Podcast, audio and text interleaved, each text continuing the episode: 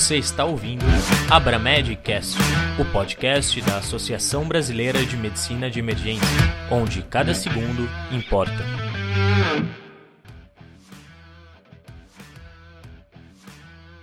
Olá pessoal, aqui é Vitor Machado Benincá, sou médico clínico emergencista e eu sou a voz do Abramedcast. No episódio de hoje, eu sou o próprio speaker, tá? Nossa ideia, antes de tudo, de falar sobre esse tema, é falar para vocês que o Sepsis Surviving Campaign ele lançou né, em outubro desse mês de 2021 o seu próprio guideline para que todos os médicos aí no, no, mundo possam acompanhar e ter as melhores informações sobre conduta na sepsis, tá? A minha ideia aqui não é fazer um apanhado geral de todo o guideline.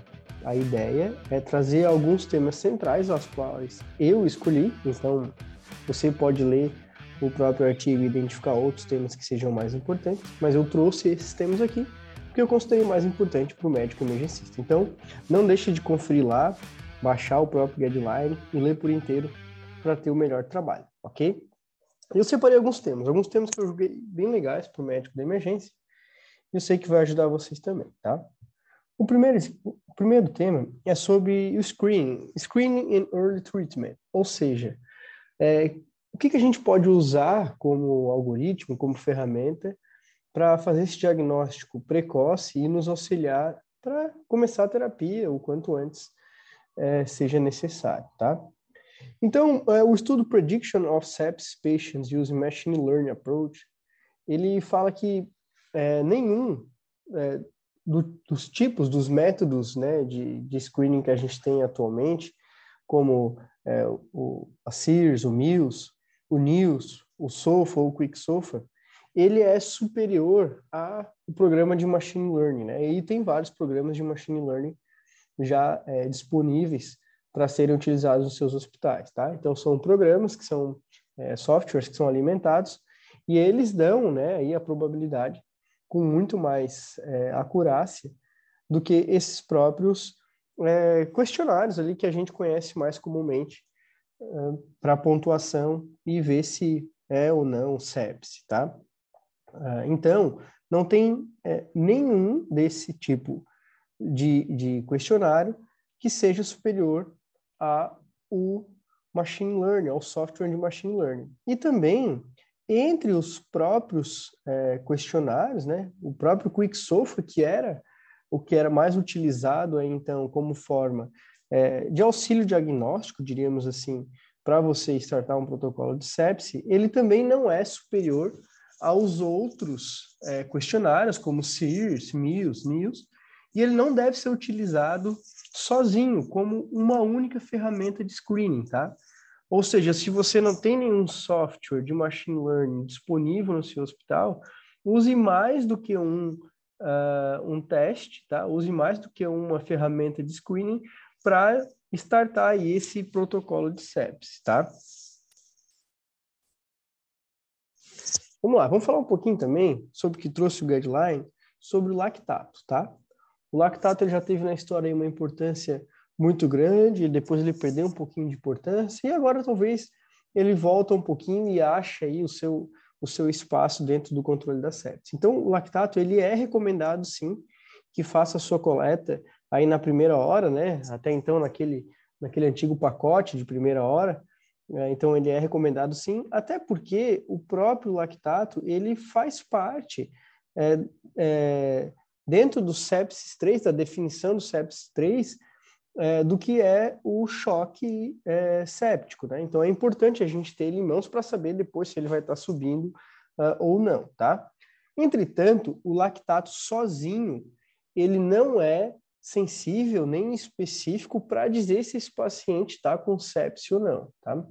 Então ele não tem um valor específico diagnóstico, tá? Agora, ele pode estar tá ali dentro como um auxílio terapêutico e a gente vai entender também um, como que ele pode auxiliar, tá?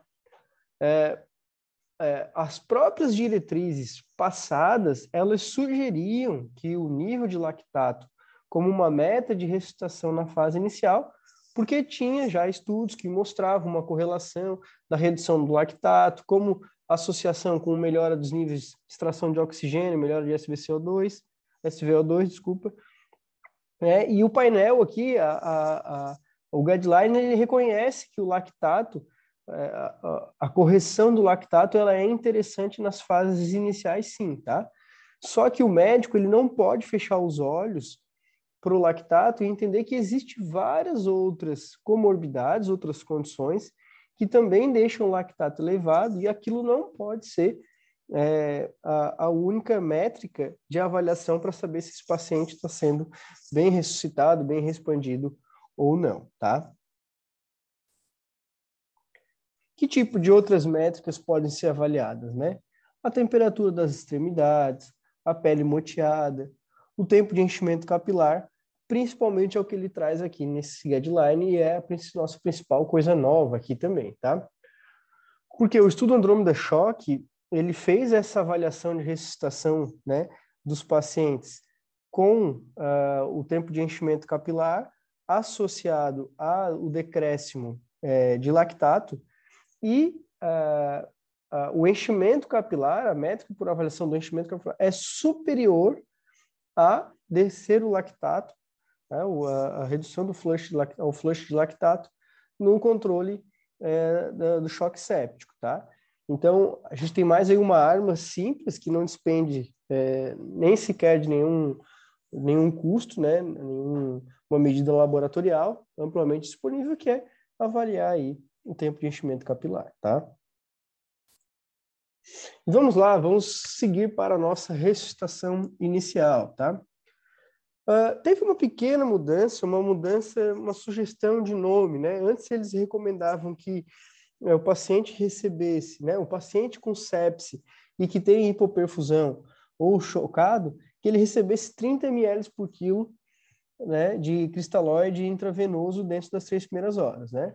Então agora eles rebaixam essa recomendação para uma sugestão de receber aí 30 ml por quilo intravenoso dentro das três primeiras horas. Isso porque talvez deve ter alguns estudos aí surgindo agora mostrando que há uma talvez necessidade de mudança na dose inicial, mas fato é que continua com uma sugestão de 30 ml por quilo no paciente identificado que tem sinais de hipoperfusão ou séptico, tá?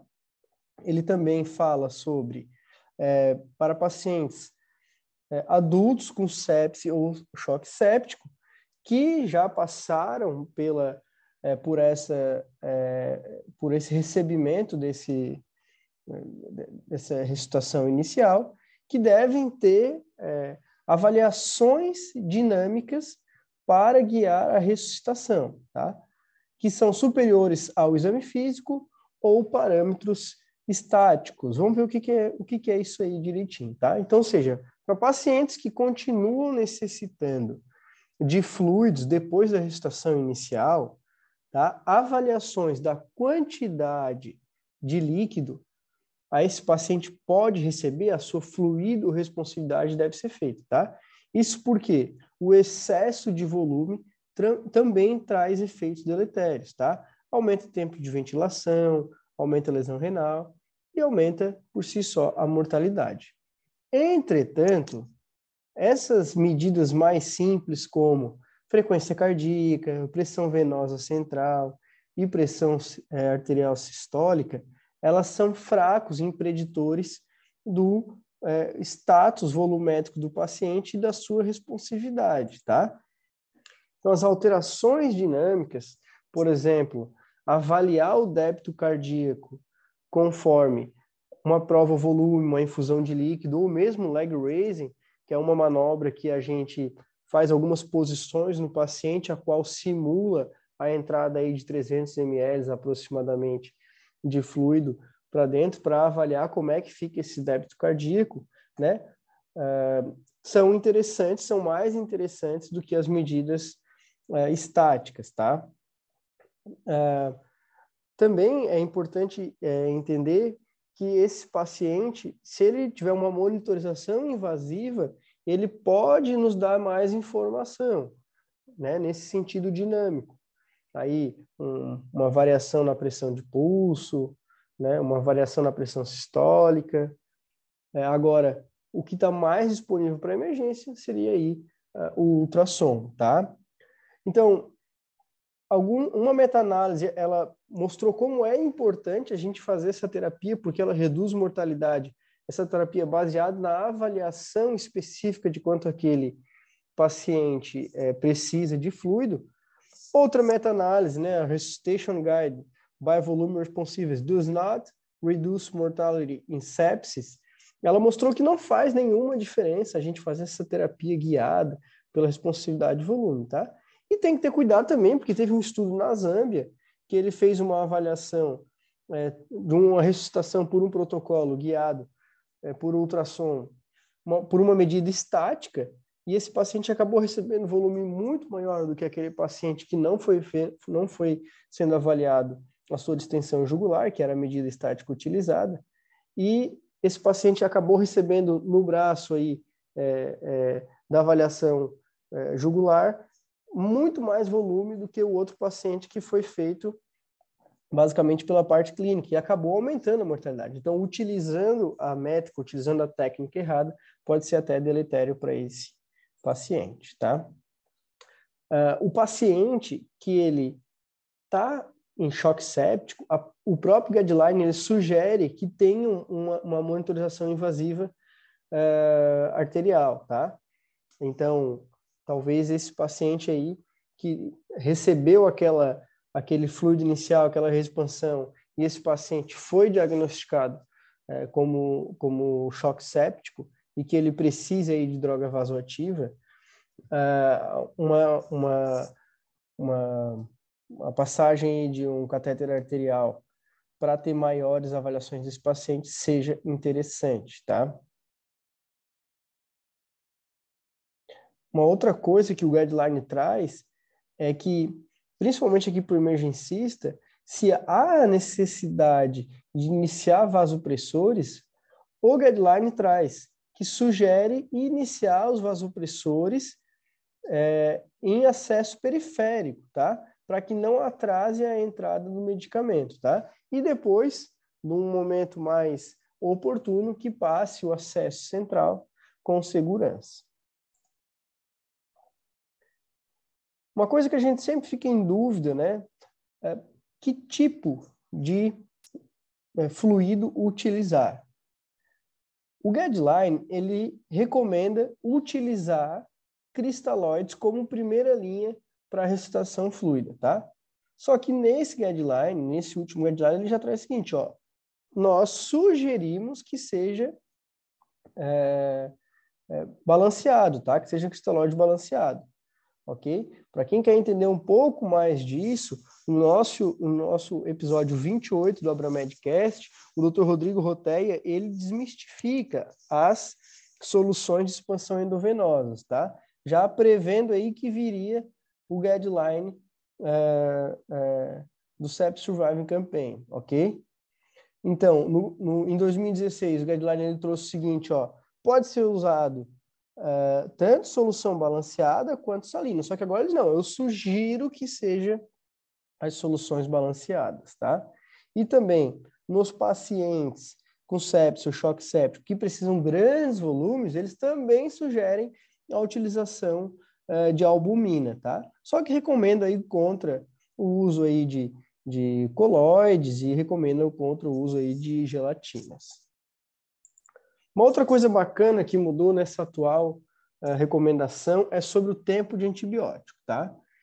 Então, a gente conhecia como, olha, tem que ser feito antibiótico dentro da primeira hora. Boa parte disso não mudou, tá? Então, se o paciente está chocado, né, independente de a sepse já estar definida ou seja provável, esse paciente deve continuar recebendo antibiótico na primeira hora, tá? Agora, se esse paciente ele não está chocado, mas é um quadro séptico, já foi definido, é ideal que ele continue recebendo esse antibiótico na primeira hora. Agora, a mudança assim, mais importante para a gente é que esse paciente não está chocado e a sepsia é possível, mas não é provável nem é definido, esse paciente, ele pode esperar dentro das três primeiras horas para receber o antibiótico, caso depois se, com, se conclua né, o fato de ser um quadro infeccioso, tá? Em relação à meta que nós devemos ter em relação à pressão desse paciente, tá? Então, é, o estudo High versus Low Blood Pressure Target in Patients with Septic Shock mostrou que não tem diferença a gente manter uma pressão arterial média entre 65 ou mais, ou 75, 80 ou mais, tá? Então, não faz diferença quanto é, desde que esteja acima de 65, tá? Então, a nossa métrica, a gente, nosso alvo é pressão arterial média de 65 ou mais, tá?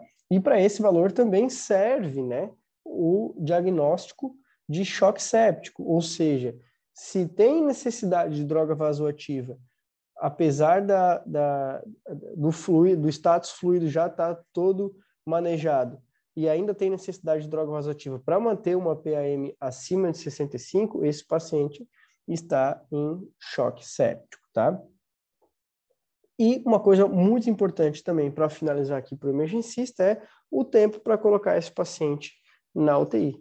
Então, os estudos mostraram, né, o guideline nos traz que se a gente identifica esse paciente com necessidade de unidade intensiva, esse paciente está com choque séptico, e ele precisa ir para a UTI, se retardar essa entrada na UTI por mais de seis horas, aumenta a chance de mortalidade desse paciente. Então, sugere-se que esse paciente caso necessário, ir para a UTI, que vá dentro das seis primeiras horas de identificação da sepsis.